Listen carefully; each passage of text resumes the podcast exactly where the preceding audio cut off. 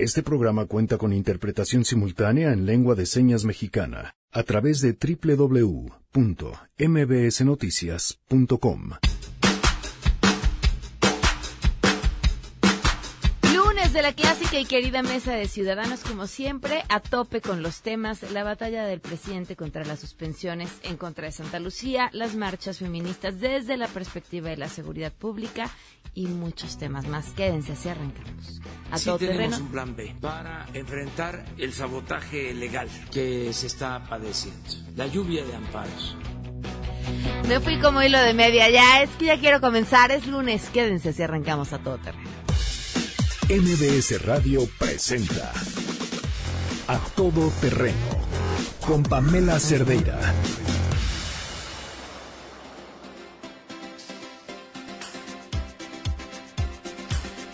Es que además he de confesarles que me quedé pensando que el tema era las marchas feministas desde la perspectiva de la seguridad pública. Yo creo que el tema son dos temas y la forma de abordarlo tiene que ser distinta porque son las marchas desde la perspectiva de la seguridad pública y luego el tema de la seguridad pública desde las necesidades o desde lo que se ha reclamado en las marchas este, feministas, que son dos temas completamente distintos.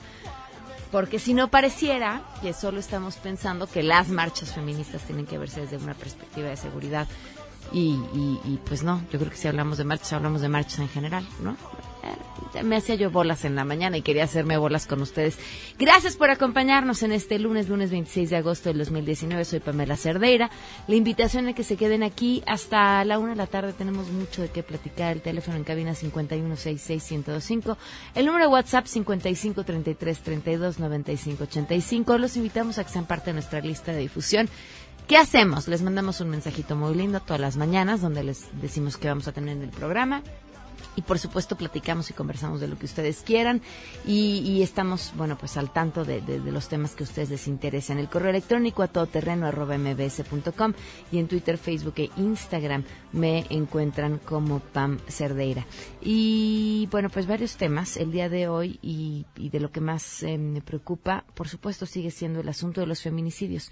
Se mm, dio a conocer información sobre lo que está sucediendo en las diferentes entidades y los datos no son para nada alentadores. Eh, esta es la información, la tiene Hatsiri Magallanes. Te escuchamos, Hatsiri, muy buenas tardes. Así es, ¿qué tal Pamela? Buenas tardes, buenas tardes al auditorio. Pues resulta que el delito de feminicidio en el estado de Puebla aumentó en un 250%, seguido por Guanajuato e Hidalgo en un 200%.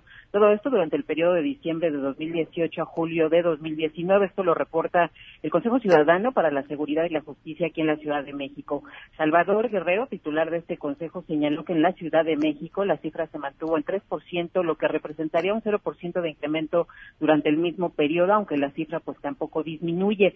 Donde sí disminuye este delito fue en el Estado de México con menos 21%, Sinaloa con menos 40%, en Jalisco con el menos 20% y en Tabasco con el menos 50%. A nivel nacional, la Ciudad de México ocupa el lugar número 22 precisamente del total y bueno, de acuerdo a Salvador Guerrero, pues no tiene crecimiento en este julio con respecto a diciembre del año pasado. Vamos a escuchar, si me permite, algo de lo que dijo.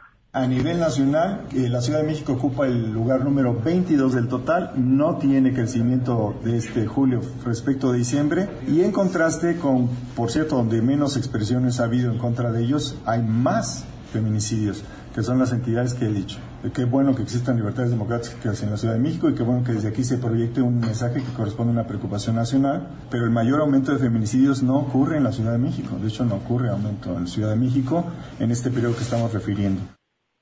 Pues ahí está, y sobre la emisión de una alerta de género aquí en la Ciudad de México, aseveró que esta no va a servir, sino acompañada de una estrategia integral, ya que está demostrado que donde se ha emitido en algunos estados de la República, pues no necesariamente ha disminuido este delito. Vamos a escuchar nuevamente.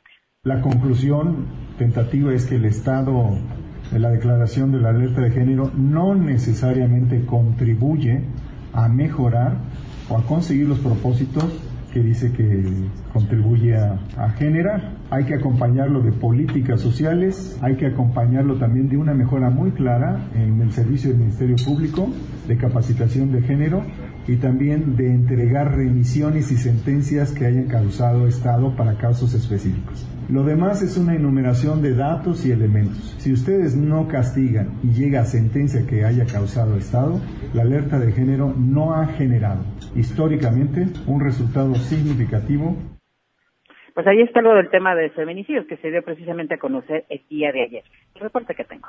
Gracias, Hatsiri. Muy buenas tardes. Buenas tardes. Pues y ahí está el dato. Eh, es cierto, lo hemos platicado aquí. El tema de la alerta de género finalmente tiene resultados como si se tratara de un regaño al gobierno en turno y decir, bueno, tu entidad tiene alerta de género porque no has podido resolver este tema y ahí está. Y aunque la alerta de, género incluye una serie de mecanismos que lo que tendrían que hacer es, eh, por lo menos ver que el número baje, no funciona así. Está ahí la alerta, se emite la alerta, se sabe que en cierto lugar lo hay o en cierto municipio y ya. La situación sigue igual porque al final estamos hablando de un problema de acceso a la justicia. Si no hay consecuencias, pues los, la gente va a seguir haciendo lo que está haciendo porque no tienen un solo incentivo para cambiar, porque no, no pasa absolutamente nada. Así, así más o menos es como funciona. 12 con 10 y tenemos buenas noticias.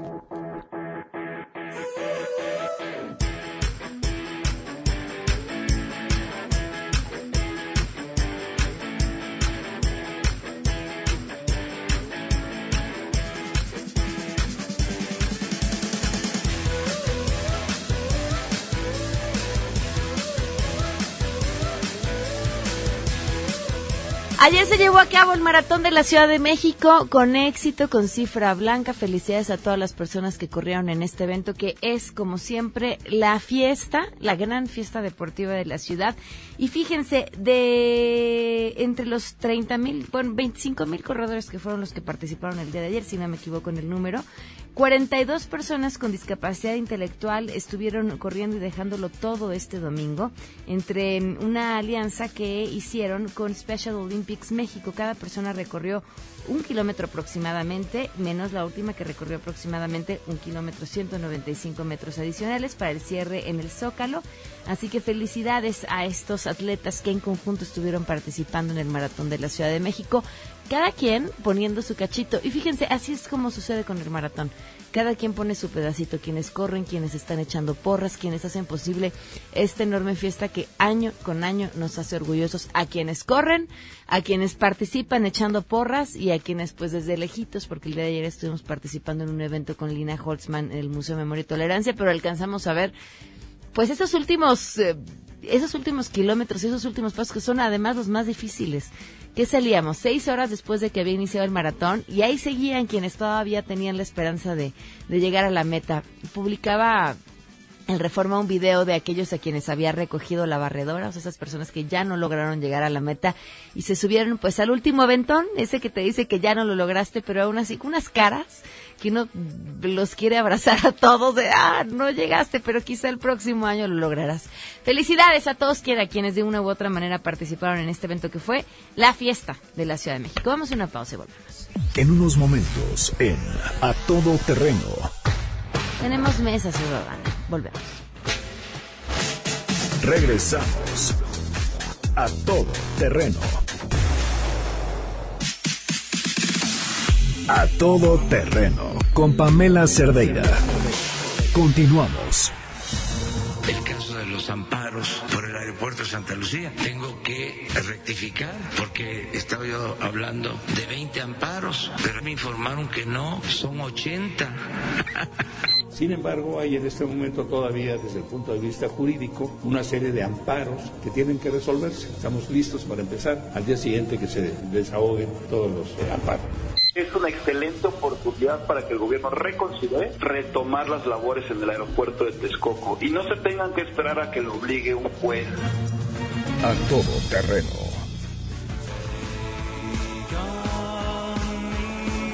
Continuamos a todo terreno. Le doy la bienvenida a Víctor Hernández, académico de la Universidad Panamericana. ¿Cómo estás? Pamela Cerradira, muchas gracias, muy contento. Muchas gracias, Armando Santa Cruz, que ya pica. Gracias, Pamela, encantado. Y Juan Francisco Torres Landa, bienvenido también. ¿Cómo estás, Pam? Buenas tardes. Bien, bien, gracias. Pues arranquemos con el tema de los amparos, que además nos habíamos quedado pendientes con ese tema la semana pasada.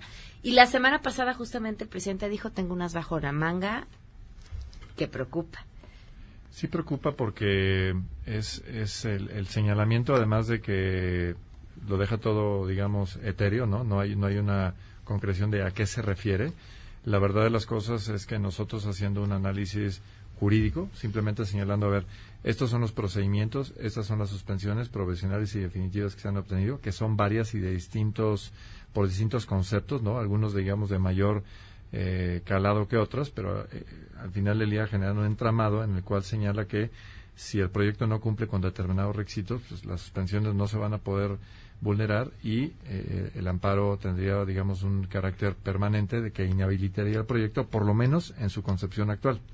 Entonces, eh, de inmediato hubo una revisión. Sé que gente del Instituto de Investigaciones Jurídicas, gente de la Barra Mexicana de Abogados, gente del colectivo se dio a la tarea y la verdad es que nosotros no encontramos por ningún lado que haya esta famosa excepción que el presidente como que señaló o dio a entender que había una, excepción de seguridad pública o algo por el estilo, porque precisamente las suspensiones son es un régimen de excepción, es un régimen en el cual un juez dice ante una presunta o posible violación a la Constitución y a las normas que de esta, de esta emanan, hay que esperar para que se resuelvan los temas de fondo antes de avalar que, en el caso en particular, el proyecto pueda avanzar. Entonces, la verdad es que no entendemos por dónde quieran vulnerar las, las suspensiones, ni hay este régimen, insisto, excepcional o una facultad extraordinaria. La única que entendemos, pero no creo que vaya a ese extremo, digo, sería una locura, es lo que prevé el 29 constitucional. Es lo único que encontramos. Pero eso implica suspender, suspender garantías completas, suspender derechos fundamentales en un área geográfica y eso requiere obviamente una serie de fundamentos y motivación que no aplica a este caso. A lo mejor aplica para una situación extrema de guerra como la que estamos viendo en algunos estados en los cuales ya se perdió el control por completo, digamos, de lo que es el uso de la fuerza pública, que sé que es un tema que queremos tocar más adelante. Pero en lo que toca al proyecto de Santa Lucía, la protección a Texcoco y lo que son las suspensiones respectivas, nosotros no encontramos la facultad que el presidente hizo alusión va a hacer referencia. Más allá de que seguimos en lo mismo, de que nos parece muy poco afortunado que el titular del Ejecutivo hable como si hubiera adversarios, como si hubiera contrincantes, cuando el presidente tendría que ser presidente de todos los mexicanos. Y el ejercicio de un derecho no tendría por qué ser crítica alguna. Es el funcionamiento natural de una democracia en la cual hay pesos y contrapesos, y en este caso el Poder Judicial está cumpliendo con su función. La función es esa, ¿no? Eh, por cierto que ahí hay una iniciativa para agregar una tercera sala a la Suprema Corte de Justicia, que eso, que, también nos preocupa sobremanera, porque de prosperar, justamente inclinaría o distorsionaría el balance de lo que es la Corte en el momento en que ellos pudieran designar cinco ministros nuevos, más tres que tienen, digamos, ya medio afiliados, pues tendrían una mayoría para adulterar, digamos, el funcionamiento del único bastión que queda de un real contrapeso, frente a lo que es un eh, ejecutivo y un legislativo que está dominado y un ejecutivo que pues parece que no, no, no escucha razones, sino que simplemente quiere avanzar en una agenda. Entonces, eso sería una pésima noticia para, para el país y para los que pensamos que la democracia se sustenta en eso, en que haya pesos y contrapesos y que el Poder Judicial pueda cumplir su función. Bueno, yo, yo, el otro día estaba pensando, Pamela, me recuerda mucho esta situación con, con el aeropuerto y con eh, las eh, denostaciones públicas que hace Andrés Manuel de los Amparos contra el aeropuerto de Santa Lucía, eh, una situación que ocurrió hace mucho tiempo en la Grecia, eh, en la Grecia arcaica, en las guerras médicas, en las guerras entre las ciudades-estado atenienses y el imperio persa. Es bien interesante esta época porque surge un discurso de, a ver, nosotros los atenienses somos, o los eh, atenienses, los espartanos, somos ciudadanos libres, porque a diferencia de los persas, no nos gobierna un rey bajo su capricho, sino que nos gobernamos nosotros conforme a leyes. Es decir, eh, yo no voy a tomar decisiones basado en lo que se le antoja al monarca, al déspota, sino que tomo decisiones eh, en comunidad junto con los demás ciudadanos, ¿no? Y entonces, a mí me parece muy preocupante esta denostación pública de los amparos del sistema jurídico mexicano. Recordará nuestro auditorio eh, este polémico episodio en el que Andrés Manuel emite un memorándum para dejar sin efecto eh, la reforma educativa, ¿no? Y es bien chistoso porque a pesar de que jurídicamente ese, ese memorándum no tenía más valor que una servilleta escrita en, una comida, tiene todo el, tiene todos los efectos como si hubiera sido una ley. Es decir, Andrés Manuel tiene tal popularidad, Morena arrasó de tal manera en las elecciones que no necesita Andrés Manuel de la ley para gobernar. Eso es bien preocupante porque aunque sea un memorándum que no tiene ningún valor jurídico, dejó en términos prácticos sin efecto la reforma educativa. Entonces, hay que tener mucho cuidado y yo, yo endoso lo que dice Francisco. Eh, todos los, los, los, controles que había de división de poderes parece ser que se están cayendo. Eh, incluso sin que se agregara esta tercera sala a la Suprema Corte, Andrés Manuel, en el lapso de su sexenio, va a sustituir, tú me corregirás, Armando, creo que cuatro o cinco eh, ministros de la Suprema Corte. Y además los va a sustituir con un Senado de mayoría de Morena. Es decir, virtualmente ninguno de los tres poderes va a estar fuera del alcance del presidente. Armando. Pues sí, mira, a mí lo que me parece grave es que perdamos como sociedad, ya no nada más el presidente, porque hay un clamor en la sociedad también de que sí, claro, los jueces y la triquiñuela, y los que, perdamos de vista que los consensos normalmente llevan a el, abismo, o sea, el, el, consenso forzado. Todas las, todas las sociedades donde se ha impuesto un consenso normalmente se han vuelto anquilosadas. Digo, pasó con desde la Unión Soviética, la China de Mao, este, Cuba, en fin, son, son eh, donde hay un pensamiento único. Entonces, yo creo que tenemos que revalorar y vigorizar la disidencia, vigorizar los contrapesos. Todos nos podemos equivocar, nadie es dueño de la verdad y parte de lo que buscan este tipo de mecanismos es decir, oye, creo que estás equivocado y vamos a hacer mediante un proceso que hemos acordado como sociedad. Vamos a hacer una valoración de las pruebas y demás para llegar a una conclusión que nos diga si efectivamente tiene razón o yo estoy en lo correcto de decir que tienes que cambiar lo que estás haciendo, ¿no? Entonces, eh, yo creo que eso es muy importante y muy importante también no olvidar que más allá de que si mis opositores o más allá de que si esta gente lo que quiere es sabotear, todos esos proyectos implican un uso millonario de recursos públicos, de miles de millones de dólares. Y en ningún lugar del mundo es saludable que el uso de los miles de millones de dólares se pueda hacer sin una rendición de cuentas. Tú tomas la decisión de tirar a la basura eso, puede ser válida. Yo no estoy diciendo que no lo sea. Nada más que justifícamelo, justifícamelo con números, porque nosotros que pagamos impuestos, queremos que nuestros impuestos se utilicen de la mejor manera posible. Entonces yo quiero tener una prueba de que estás usando en forma prudente, estás usando en forma rentable para el país o en la más rentable posible los recursos que te estamos dando. Y esto aplica para Santa Lucía y aplica para este aplica también para la refinería Dos Bocas y aplica para una serie de proyectos para los estadios de béisbol. Yo me pregunto, por ejemplo, ¿qué es más importante? Que concluyan los niños los tratamientos de cáncer o que haya más estadios de béisbol, que haya hemodiálisis o que haya más estadios de béisbol. ¿no? O sea, creo que es bien peligroso que un ejecutivo pueda disponer el presupuesto sin tener que hacer una, exposición de motivos y una justificación y una palabra que yo sé que a, a, muchos del equipo le cae muy gorda, pero un análisis de rendimiento sobre la inversión.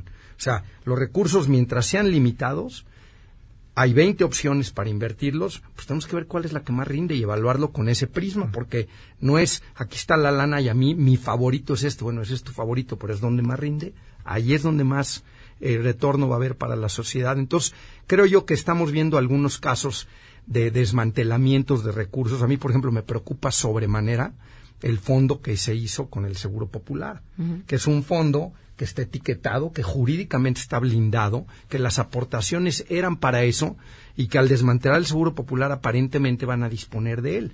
Esto a todas luces es una arbitrariedad y es ilegal.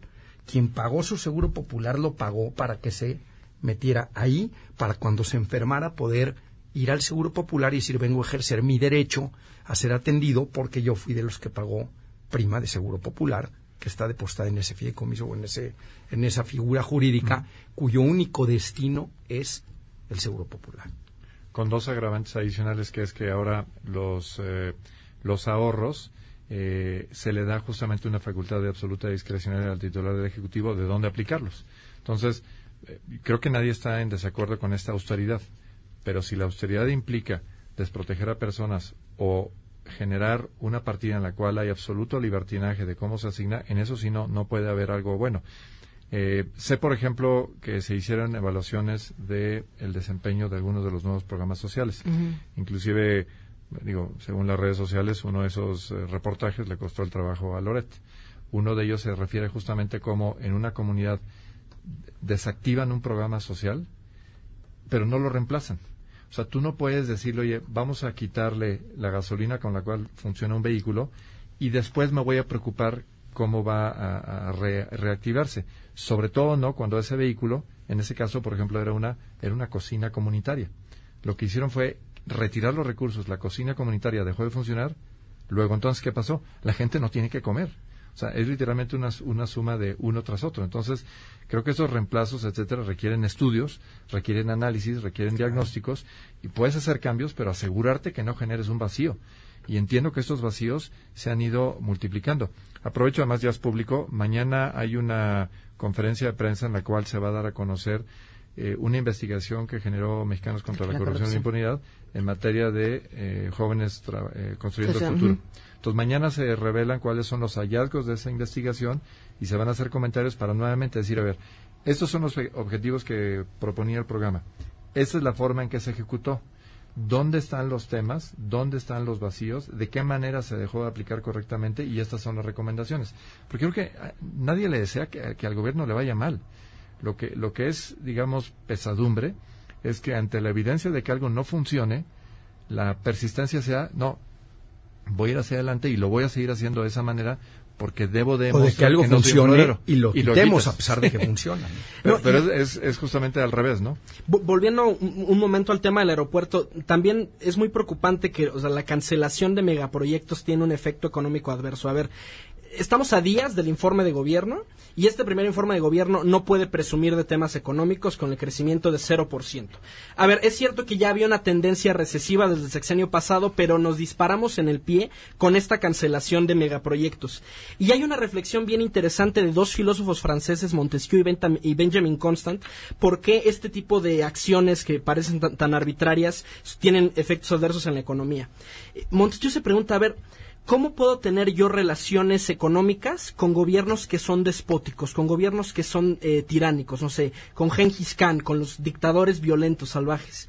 Y dice Montesquieu, la propia interacción comercial lo que genera son incentivos para que haya certeza en los estados. Es decir, yo no voy a comerciar en un lugar donde sé que se van a robar mi mercancía en las carreteras, que no se van a respetar los contratos y si un inversionista extranjero ve que se puede cancelar sin ninguna consideración técnica un proyecto tan grande como el, como el de Texcoco, porque hay que pensar, no era solo un negocio para la gente que construía, sino un negocio a 20, 30 años de operación, entonces el inversionista piensa, oye, yo no voy a meter mi dinero en un país donde se puede cancelar un, proyecto de esa magnitud y como dice Armando, sin ninguna justificación técnica como de, aparente. Entonces, eh, creo que ahí fue, fue un desacierto del gobierno de Andrés Manuel. O sea, no se le podía culpar por la desaceleración económica, pero sí se acabó de disparar en el pie, generando este clima de incertidumbre jurídica. O sea, se supone que, el, amparo, por ejemplo, hablando del aeropuerto Santa Lucía, es de los instrumentos característicos del sistema jurídico mexicano que nos protegen de arbitrariedades de la autoridad y que el propio presidente eh, públicamente los denoste, a los mercados los pone muy, muy nerviosos. Vamos de volada a una pausa y seguimos platicando. Regresamos a todo terreno. A todo terreno con Pamela Cerdeira. Continuamos.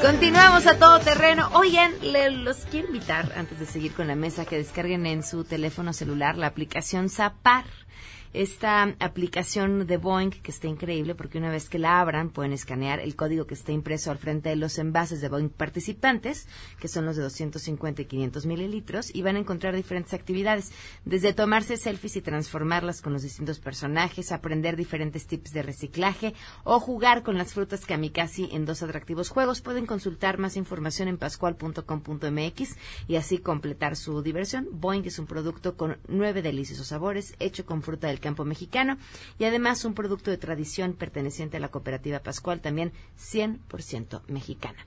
Bueno, y ahora vamos con el tema de la Guardia Nacional. Tres eventos, los más recientes, si no me equivoco, dos en Michoacán, uno de ellos en Puebla, donde pues ha sido atacaba, atacados los militares por parte de pobladores y ahora además un mando militar asesinado también en Michoacán, si no me equivoco. Yo quisiera recapitular, Pamela, algo que platicamos hace un par de programas y es eh, un, un, problema que hay en la interpretación del manual de uso de la fuerza en México. Eh, el manual de uso de la fuerza marca que hay distintos niveles de uso de la fuerza, eh, persuasión, disuasión, fuerza no letal y fuerza letal. Pero si tú observas el equipamiento orgánico que tiene un elemento de la Guardia Nacional, un soldado, solamente tiene armas de fuego. Es decir, en la práctica solo tienes dos, dos opciones, disparar o no disparar. Pensemos en eventos como el de la Huacana, en el que militares fueron secuestrados por horas, eh, desarmados por los habitantes, y fíjense cómo hubiéramos reaccionado a la nota. Ahorita, eh, como se desarrollaron los eventos, decimos, ay, qué indignante, los militares no se pueden defender. Pero a lo mejor si se hubieran defendido hubiéramos dicho, son unos asesinos, sangre fría, no respetan los derechos humanos. Entonces, es un problema que militares y policías en México no tengan, no sé, gas pimienta, el bastón retráctil, los paralizadores eléctricos, que son otro, otras alternativas de uso de la fuerza que hay en otros países. Eh, el, el, pasado 10 de agosto, Pamela, fue, fue abatido en, en, Guanajuato un, eh, el primer elemento de la Guardia Nacional en caer en servicio, el teniente Anastasio Cadios, y me llama la atención cómo lo presentaron en los medios. Teniente de Infantería Anastasio Cadios. Para quien nos siguen eh, todas las semanas aquí en la Mesa Ciudadana, incluso ya Pamela se ríe de mí porque parezco disco rayado, este incidente nos muestra que la Guardia Nacional no es una nueva policía, sino que es el ejército disfrazado. Y les quiero explicar por qué. La única ventaja, es, es, una terrible idea la Guardia Nacional, pero la única ventaja que tenía era que estaba integrada por personal de policía militar que sí tiene este equipamiento distinto de distintos niveles de uso de la fuerza, pero como podemos ver en este caso, este no, era un elemento de policía militar, este era un infante, es decir, no sabe eh, de preservación de la cadena de custodia, no sabe derecho penal porque no es un policía. Y el problema de que no tengas policías haciendo labores de seguridad pública es que se te caen las carpetas de investigación, alimentas la impunidad. O sea, si no sabes llenar un informe policial, policial homologado, si no sabes preservar la cadena de custodia, se te cae el juicio y lo único que haces es alimentar la impunidad. Sí, mira, yo coincido al 100%. Al ejército lo mandaron a una labor para la que no está preparada. Lo venimos diciendo en el colectivo Segura Sin Guerra desde hace mucho tiempo. Eh, desafortunadamente, y no viene desde este gobierno, ha habido una renuencia a crear policía.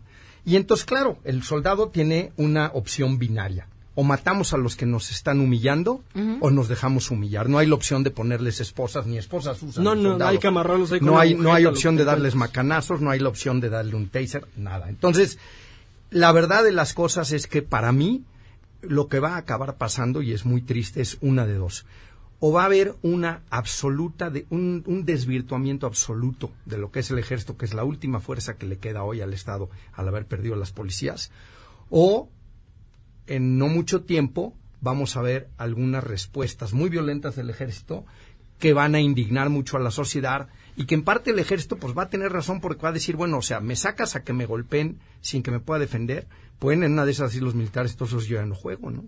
O me dejas defenderme, ¿no? Y el problema es que la forma en que están preparados para defenderse es estrictamente con la fuerza. Y además creo que hay algo que es muy grave, que aquí nos hemos ido con esta finta de que siempre se habla de para enfrentar a los narcos. La, la mayoría de los crímenes de este país son del fuero común. Entonces, lo hablábamos fuera del aire. ¿Qué preparación tiene un soldado para que llegue una señora con la nariz rota y el labio, eh, el labio sangrante porque el marido le pegó.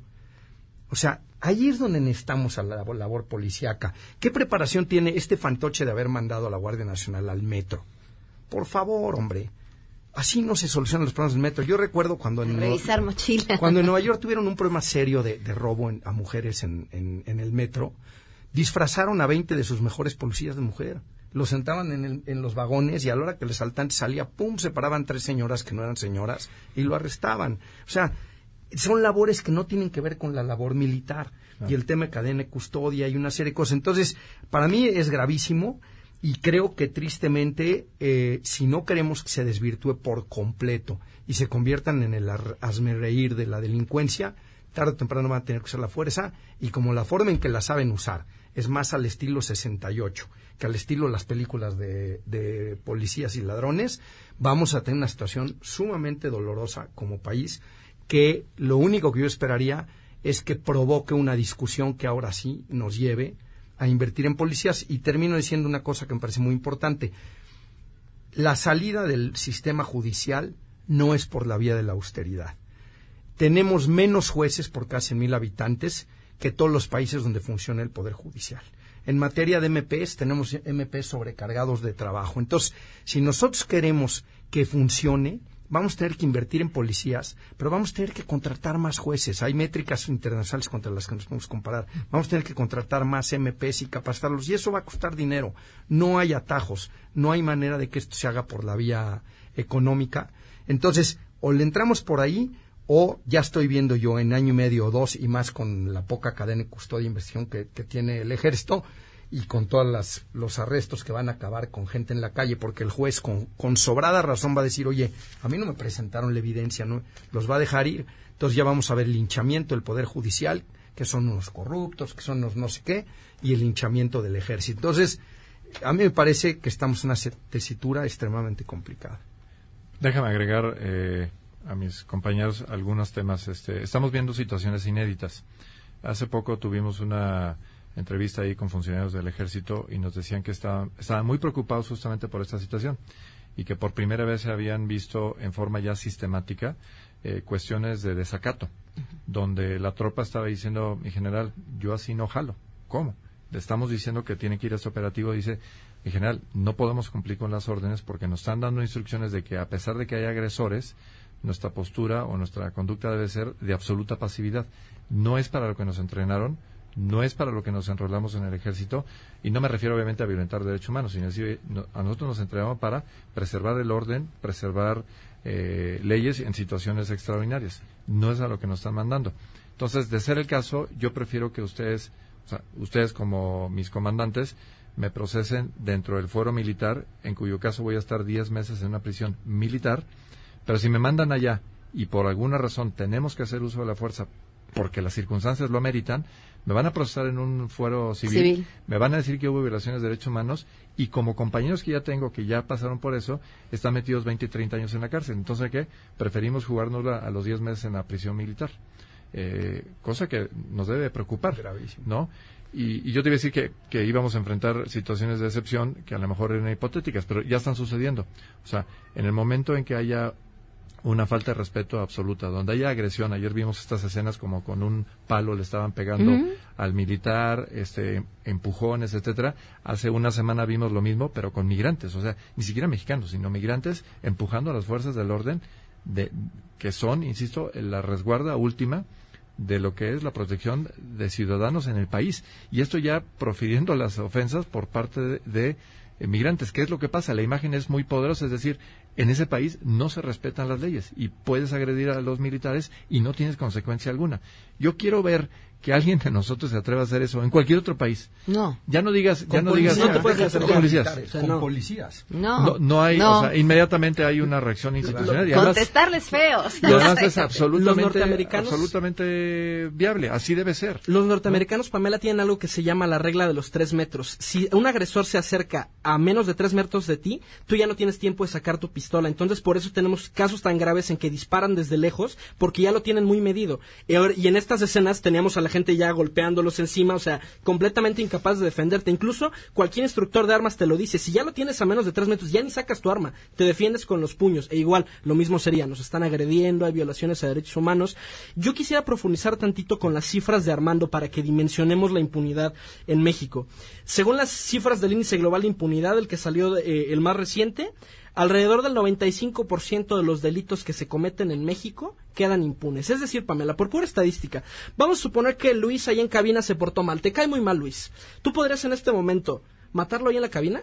te tomas una selfie, lo pozoleas, dejas tu INE y hay 95% de probabilidades de que no te pase nada, Pamela, por pura estadística. Porque no se denuncia, porque se caen las carpetas de investigación. O sea, un MP en promedio, ¿qué te gusta? Tiene 120 carpetas de investigación, 150. O sea, no hay forma de, de presentar bien investigados 120 delitos en un mes ante un juez.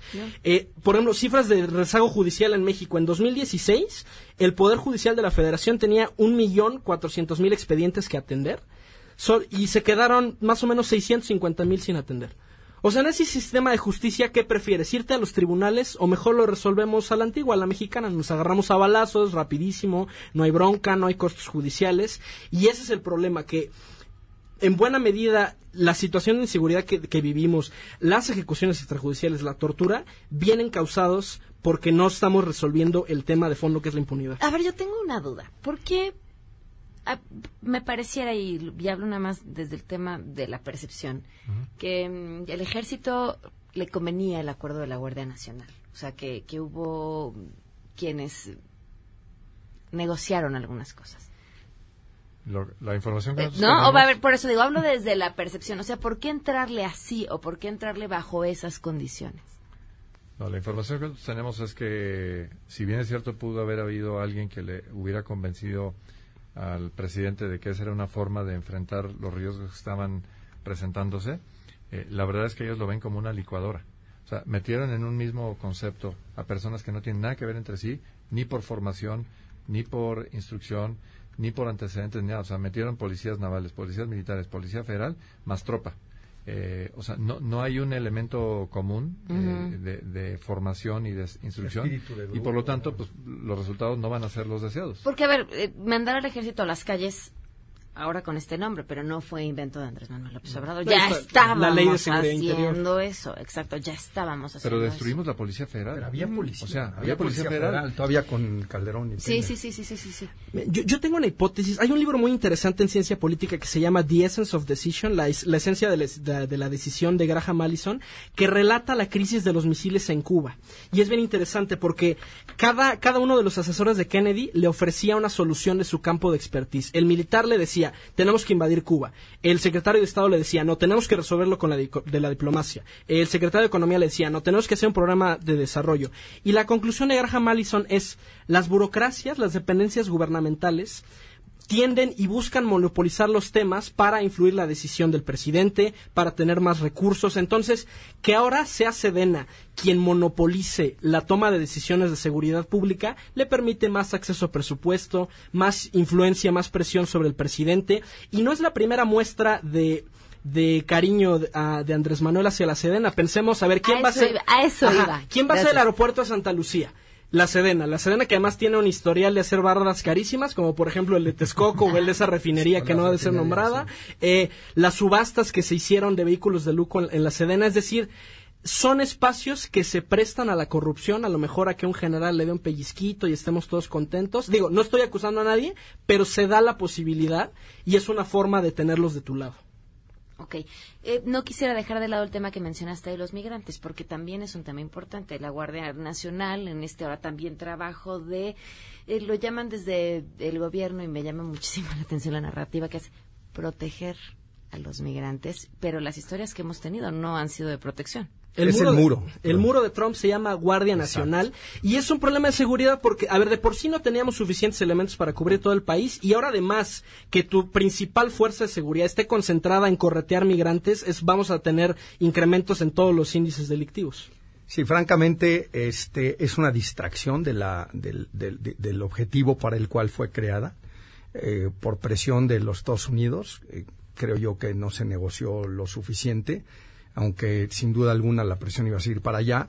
Pero sí es gravísimo, es gravísimo porque eh, además vamos, yo creo que vamos a ver lo mismo que advertía yo con, con nuestros connacionales, vamos a ver unas violaciones de derechos humanos y violencia muy fuerte en no muy poco tiempo, porque bueno, yo me pongo en el lugar de los militares y eventualmente van a llegar a esa disyuntiva. O, se- o me convierto en el hazme reír de la población, o doy un manotazo y mando otra vez una señal de que, a ver, yo soy el ejército y conmigo no te metes.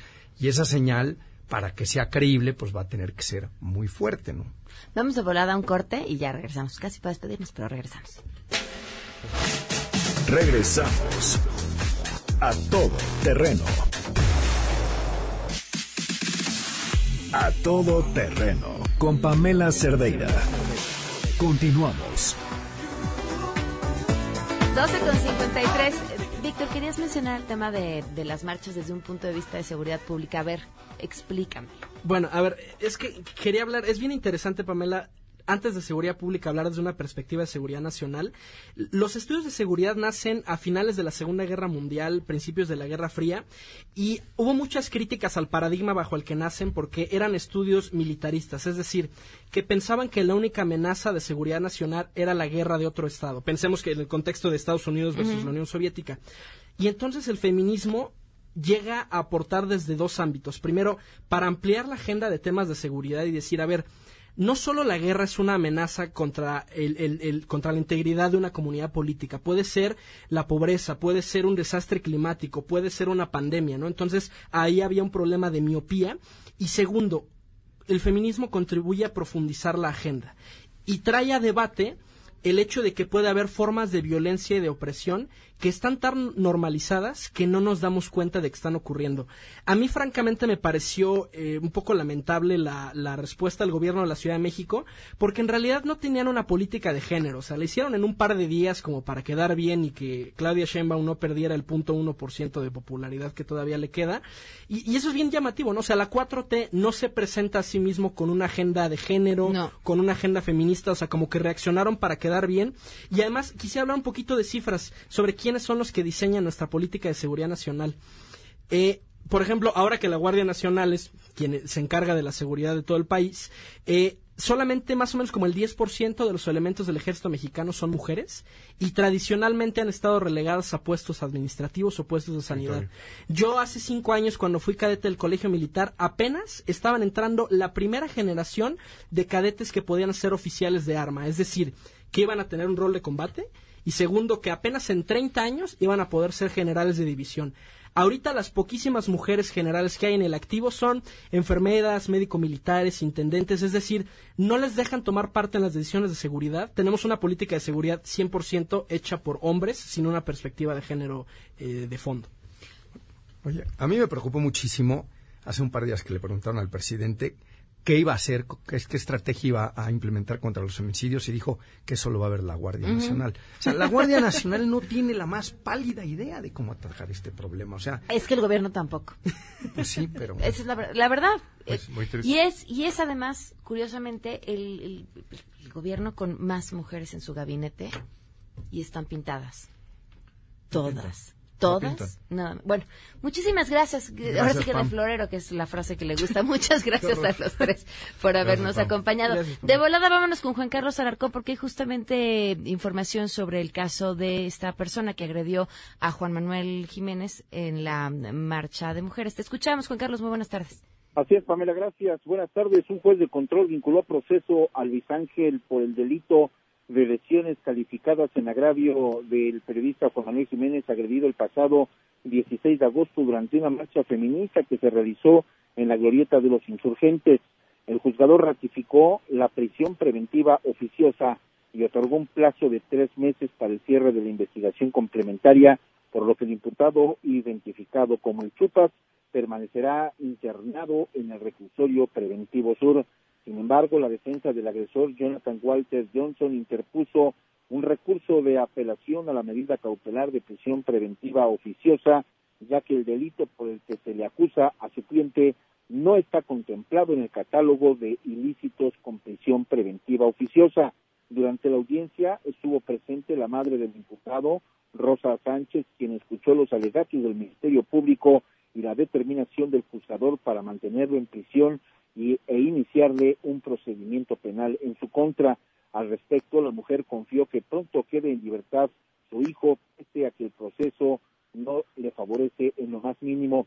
El agresor de Juan Manuel Jiménez fue trasladado al término de la audiencia al reclusorio sur, donde permanecerá al menos los próximos tres meses y su defensa espera que en breve se asignen a los magistrados que analizarán la apelación a esta medida cautelar. Y ese es el reporte que tengo. Gracias, Juan Carlos. Buenas tardes. Sheila, Buenas ¿qué, tardes. ¿qué se está cocinando esta tarde? Hola, Pam. Buenas tardes a ti y al auditorio. Pues estaremos atentos a este asunto de la falta de medicamentos en las áreas de hematología y oncología pediátrica en el hospital 20 de noviembre del ISTE. El director de este instituto dijo que hoy estarían ya eh, restableciendo la entrega y suministrando los medicamentos para los niños que, que lo necesitan. Estaremos dándole seguimiento a este caso. Habrá que ver. Sí, sí. Gracias, Sheila. Gracias. Mientras tanto, yo les invito un café. Ah, ¿verdad? Nada más así para que cierren con buen sabor de boca. Un café rico y a buen precio. ¿Mm? Van a poderlos encontrar desde 12 pesos en las nuevas cafeterías Nescafé. El sabor que siempre les ha gustado, pero ahora más cerca de ustedes en Polanco, Insurgente Sur, Reforma y Centro.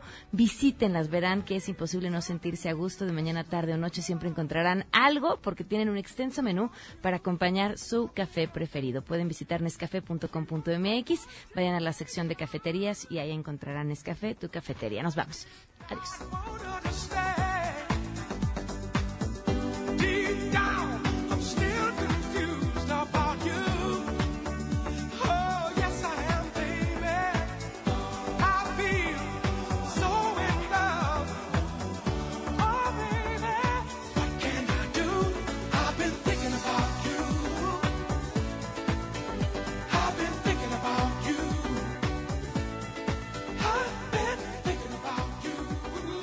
MBS Radio presentó A Todo Terreno con Pamela Cerdeña, donde la noticia eres tú.